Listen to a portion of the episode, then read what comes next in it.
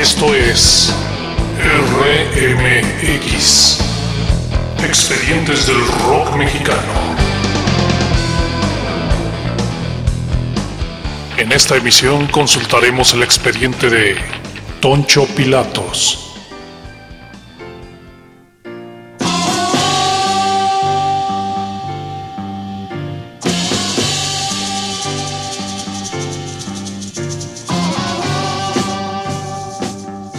Toncho Pilatos fue un grupo de rock originario de Guadalajara, Jalisco. Tuvo sus inicios en los años 70 y la base de la agrupación fueron Alfonso Guerrero, apodado Toncho, y su hermano Rigoberto, ambos ya fallecidos. Toncho Pilatos es el nombre del grupo, sin embargo, en parte por el nombre y en parte por el carisma y la teatralidad con que Alfonso Guerrero se desenvolvía en el escenario, llevó a que la gente lo considerara prácticamente un solista y no una banda. Por ello, tras la muerte de Alfonso Guerrero en 1992, muchos consideran a Toncho Pilatos un grupo que desapareció en la misma fecha. La música de Toncho Pilatos es considerada altamente propositiva y se trata de una fusión entre el rock y diversos géneros, siempre salpicados con una buena dosis de mexicanidad. La carrera del grupo se distingue por estar llena de altibajos, pues cuando parecía que se incrustaba en un lugar privilegiado no solamente a nivel nacional, sino internacional, el grupo se encuentra de pronto con una realidad que lo sumerge en la marginalidad de los hoyos funky, de la cual nunca volvieron a salir.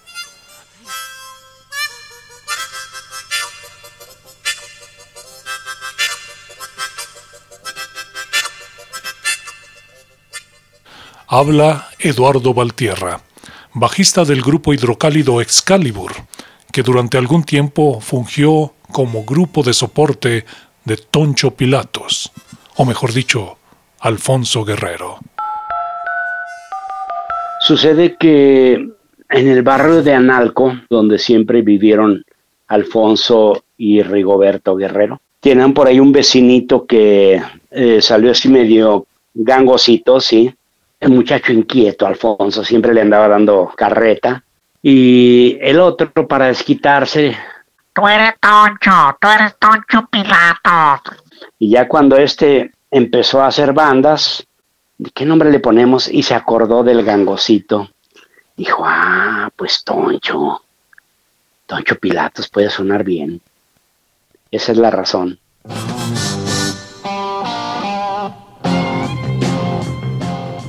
Conozco a Toncho Pilatos en persona en los ochentas, en una vuelta que me di a Guadalajara, que me, invitaron unos amigos y tocó él en un lugar que se llamaba Casino El Arlequín.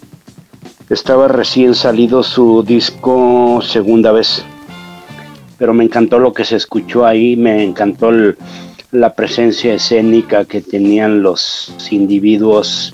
Es como al año, año y medio que un gran amigo no agraviando, Ricardo Ríos Ávila, llega un día en la noche a despertarme. Él había escuchado que se le habían salido los músicos a Toncho Pilatos.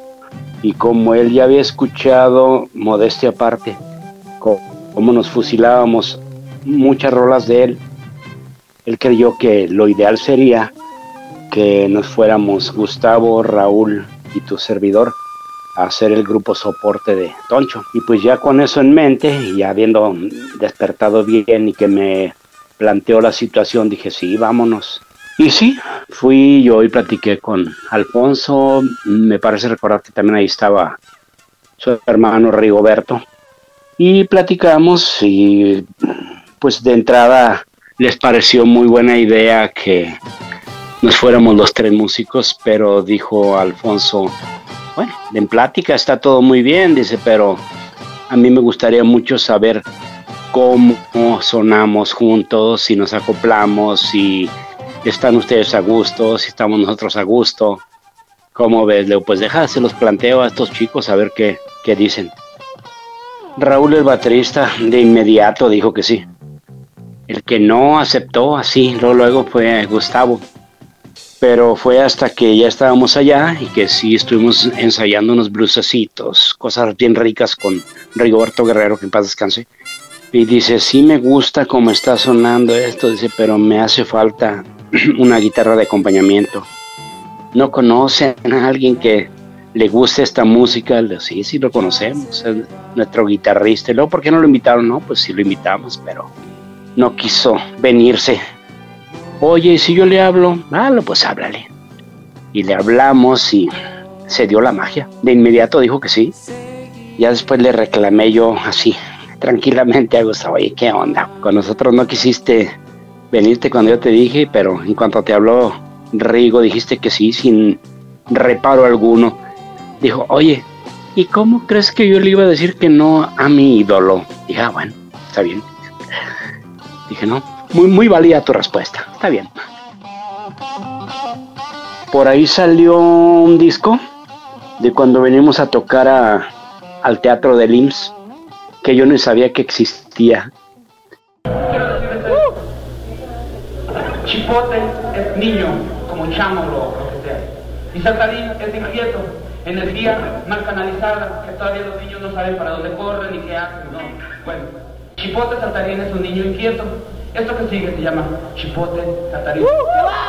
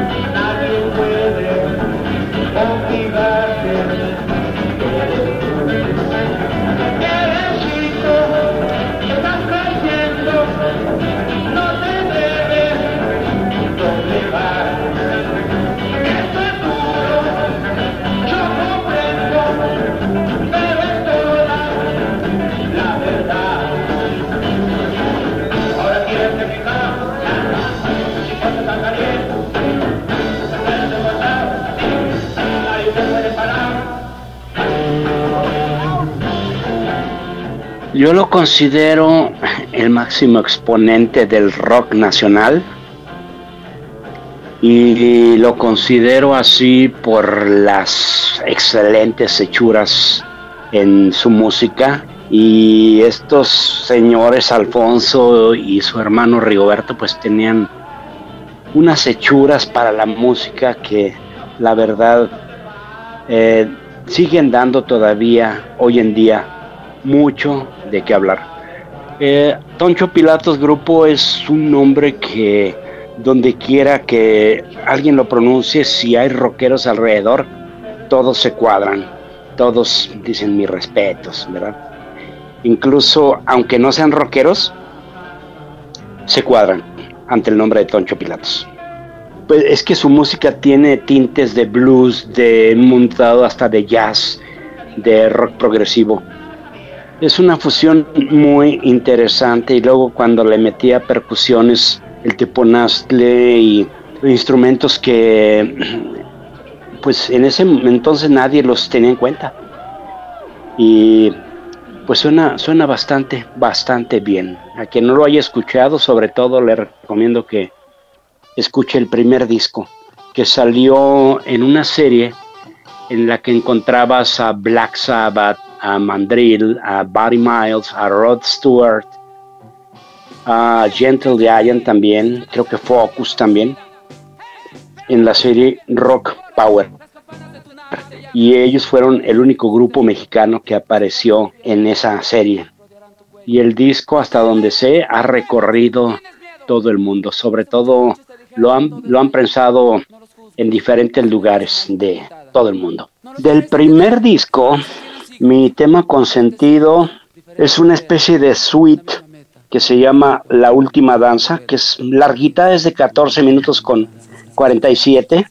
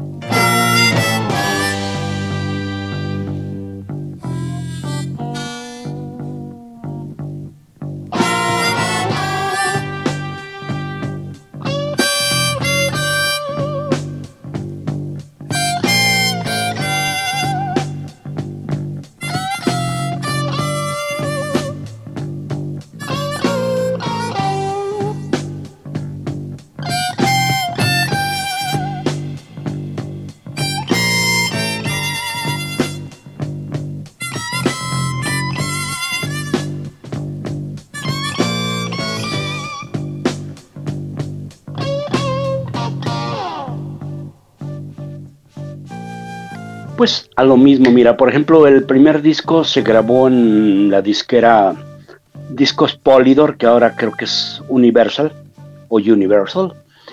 Y ya el segundo disco, que no es mala grabación, ¿eh? sinceramente a mí me gusta, tiene una fidelidad, muy buena, a pesar de que no era una disquera, uh, que te dijera, dedicada a grabar grupos de rock. No estoy si Toncho fue el primero que grabaron o si fue Fungus con su, con su primer disco.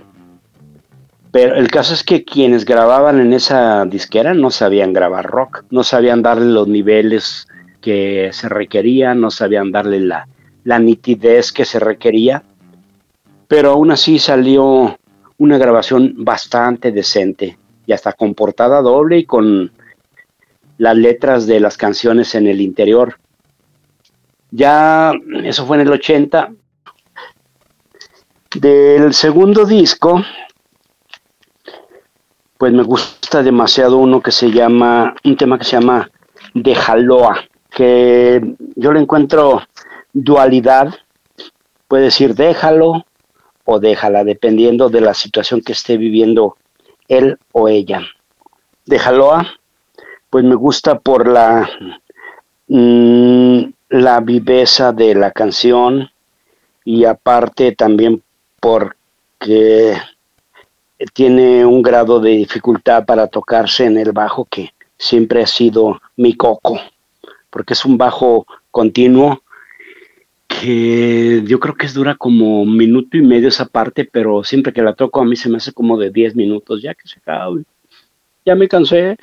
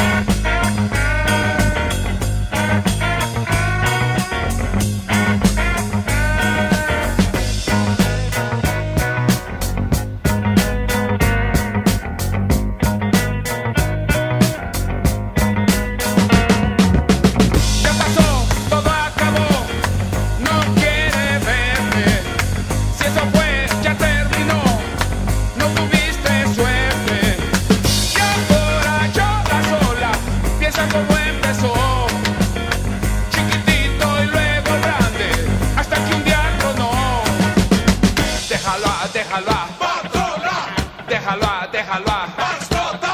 déjalo, a, déjalo, a. déjalo, a, déjalo, a.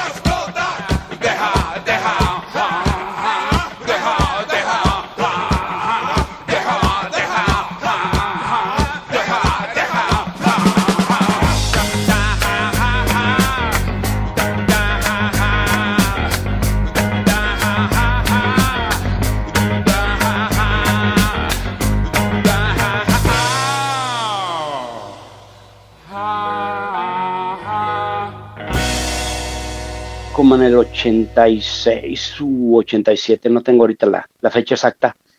Ya fue una grabación más bien a nivel independiente, pero muy mala grabación, la verdad. Es muy, muy malito el sonido.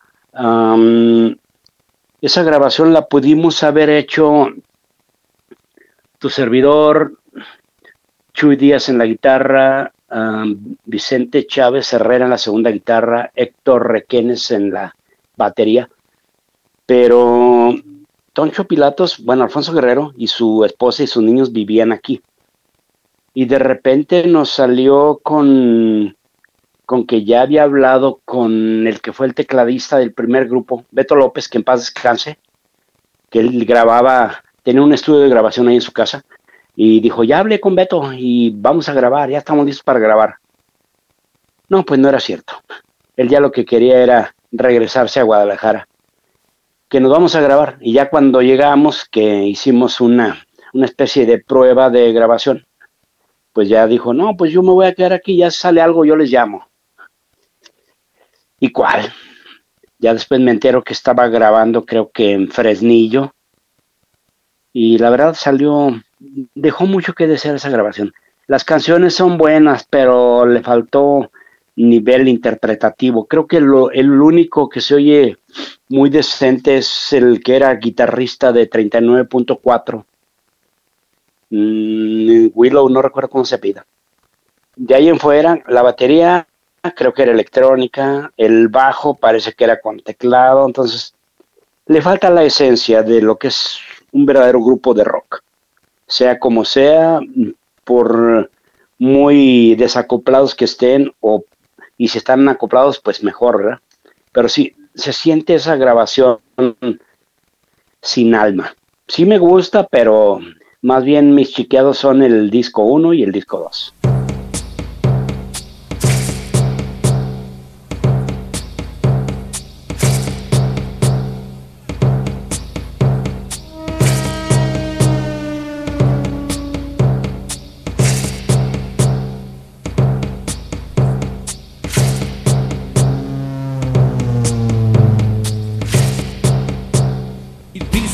Yo voy, pues quieren volar a la armada, voy a ingresar y cuando vuele sobre la mar, amigos y hermanos, voy a mirar. Preparan sus armas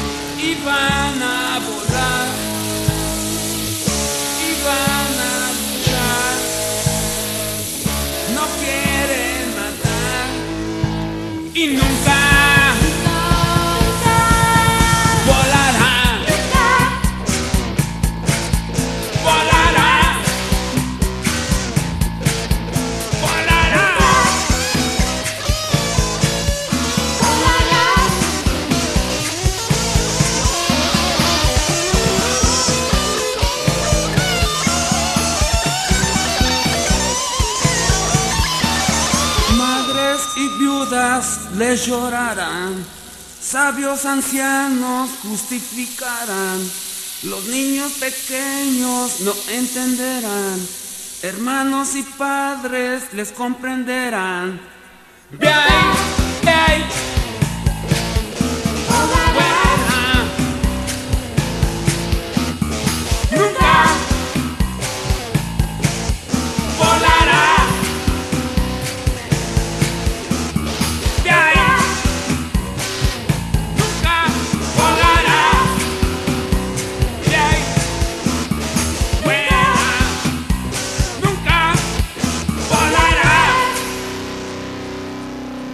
Los que no se han dado la oportunidad de, escucharlo, yo sí le recomendaría a quien no ha escuchado a fondo la, la banda Toncho Pilatos, pues que se dé el tiempo, sobre todo con el primero y segundo trabajos, y no se van a decepcionar, porque esa es música de de veras. Se debe más que nada a que cuando él empezó, precisamente fue cuando llegó el, el Párense el todo el que sea greñudo y que quiera tocar rock and roll va al bote o la tocada se detiene y quedan todos detenidos después del abandarazo. Y eso es lo que detuvo el avance no nada más del grupo Toncho Pilatos, sino de, por ejemplo, digamos, de Peace and Love, de Nahual, e incluso de, ¿qué te gusta? Ciruela, por ejemplo, El Ritual, Duk Dux. Ya fue cuando, pues el Alex Lora, que es muy, muy inteligente para los negocios, vio la manera de empezar a meterse, eh, de empezar a ganar más popularidad haciendo sus música, sus canciones en español.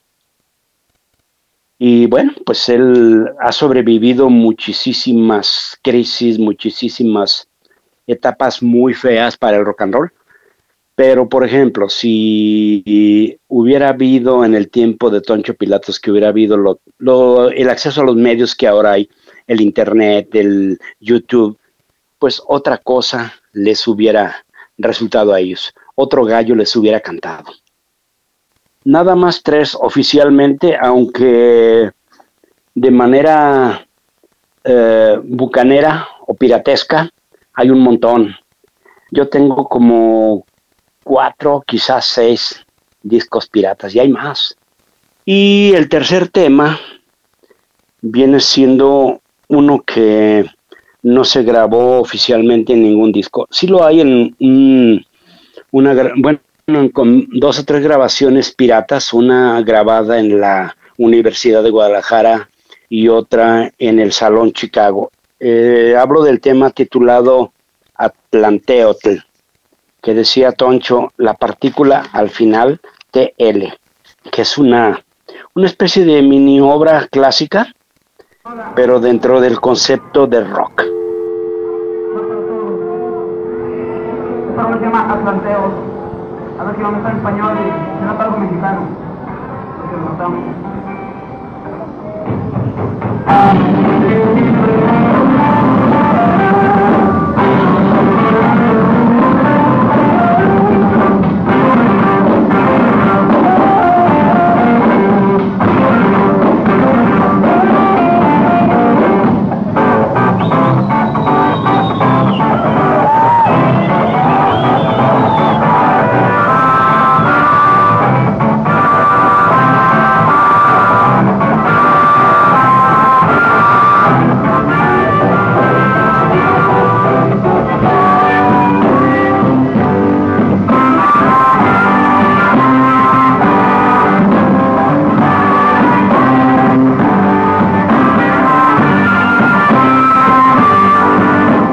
Esto